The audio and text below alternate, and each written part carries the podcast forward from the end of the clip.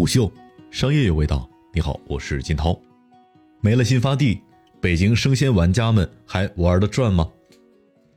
北京的菜篮子新发地因为出现了新冠肺炎病例休市了。六月十二号，北京市区疾病预防控制中心组织专业人员在全市开展了农贸批发市场、大型超市等的排查，共采集了海鲜、肉类等食品外环境涂抹标本五千四百二十四份，完成新冠病毒核酸检测。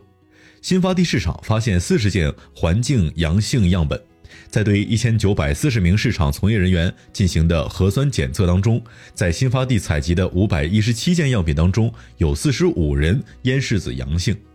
随即，新发地宣布自六月十三号三时起暂时休市，进行全面的卫生整治和环境消杀。同时，为保证市场供应，在其他地点设置了蔬菜水果交易区，实行封闭式管理。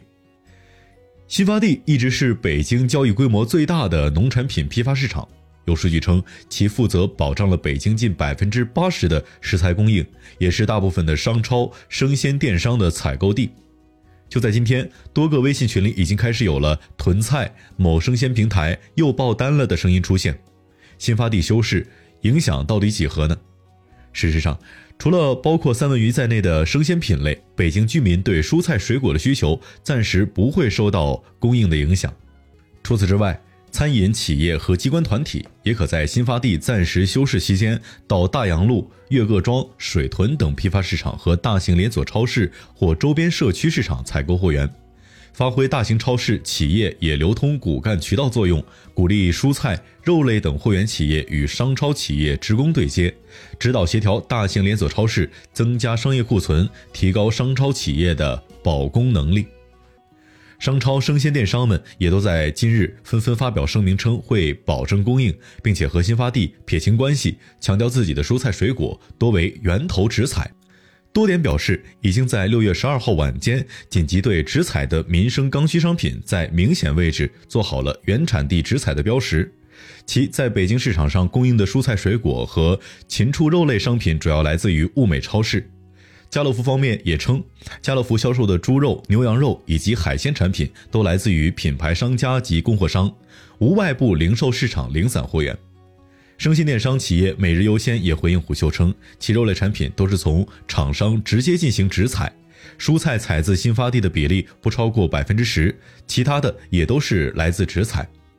刚进京不久的叮咚买菜方面也回应虎嗅，目前叮咚买菜供应百分之七十以上的食材源自产地直采，未来几天也将加量供应，保证北京市民的正常供给，并且向广大北京市民保证承诺正常合理的售出价格。尽管生鲜企业们已经尽力多采用产地直采的方式，但毋庸置疑，新发地北京菜篮子的地位还是名副其实的。社区拼团资深人士邢云飞根据经验向虎嗅推断表示，从整体来看，生鲜电商来自于新发地的蔬菜采购量占整体采购量的七成以上。目前，生鲜电商企业的源头直采和本地采购的比例，整体可能也只在一比一左右。这是由于生鲜电商的订单过于碎片化，量的堆积不够，因此生鲜电商的部分采购规模根本达不到源头直采的标准。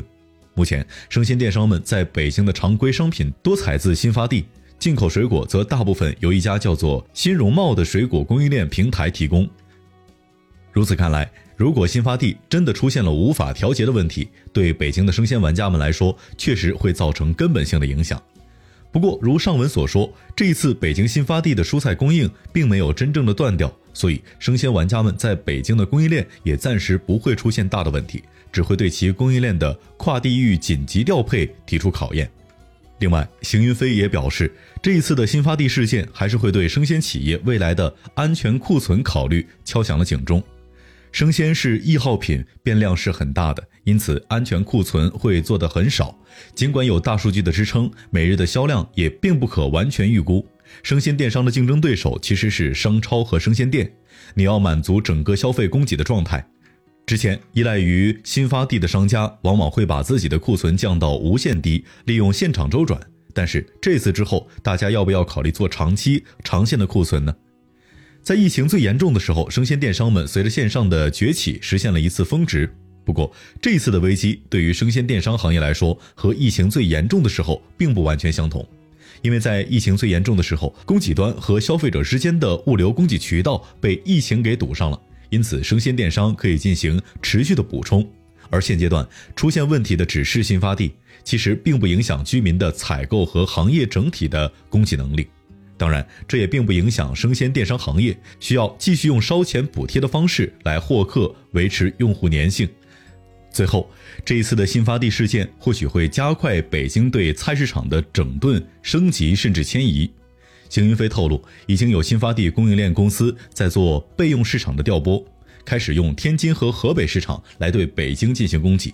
北京或许也会重新考虑新发地的搬迁。其实，早在过去的几年当中，新发地一直被传会进行搬迁，只是没有落地。此次疫情或许会成为加速剂。虎嗅商业有味道。我是金涛，四点水的涛，下期见。